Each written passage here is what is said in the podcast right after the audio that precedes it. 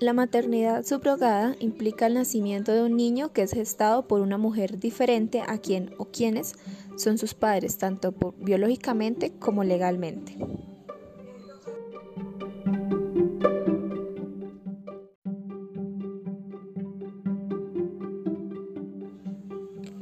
La maternidad subrogada ha invadido recientemente los debates en círculos de discusión políticos, sociales y medios de comunicación aunque no se trata de una innovación tecnológica, sino derivada de la fecundación in vitro que se practica desde hace décadas. Como consecuencia de esta práctica están apareciendo serios problemas de carácter personal, biomédico, psicológico y jurídico.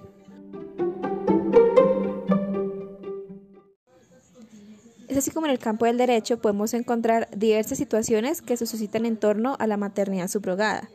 Podemos considerarla como un contrato. ¿De qué naturaleza sería ese contrato? ¿Cuál es el vínculo que existe entre el bebé y la madre que lo gesta? O entre el bebé y las personas que pagan para que la madre gesta a su hijo.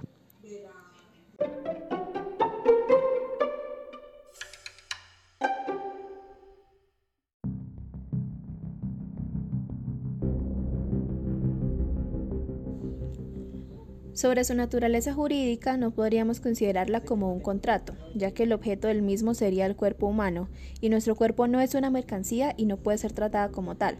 Contrastando esa idea con la Declaración Universal de los Derechos Humanos, los seres humanos no tenemos derecho al respeto de nuestra dignidad.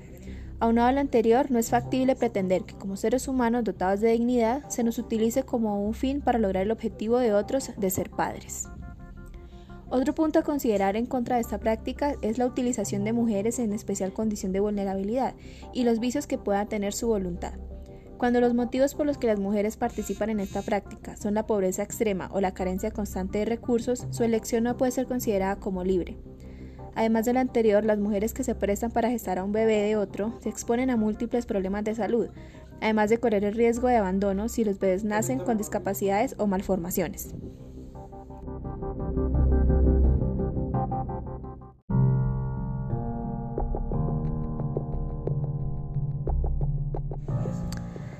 Cuando en el proceso de maternidad subrogada se utiliza la carga genética de la madre gestante, ¿qué pasa con el vínculo filial entre esa mujer y el bebé?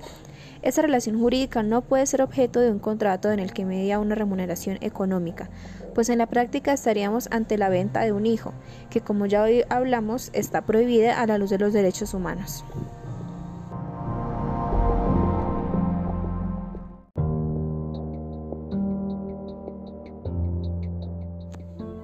La carencia de regulación en la materia provoca que se den prácticas de turismo médico, puesto que parejas residentes en países donde está prohibida acuden a otros lugares en los que se permite para poder acceder a ella. Esto genera un conflicto en materia de derecho aplicable, pues si se permiten esas conductas estaría también permitiendo los fraudes legales en materia de maternidad subrogada.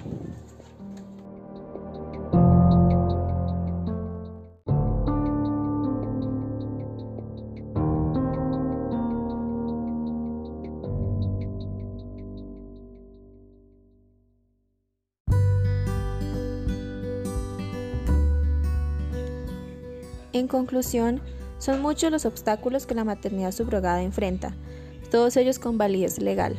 Sin embargo, no hay que negar que la falta de regulación en el caso propicia todas estas controversias, ante lo cual la respuesta institucional debiera ser encaminada al control de la maternidad subrogada, evitando choques con otros derechos humanos, para que de esa forma no se siga utilizando técnicas en las que el cuerpo humano se ha instrumentalizado, y más aún cuando en el mundo existen muchas técnicas de reproducción humana asistida que logran los mismos resultados sin afectar a nadie.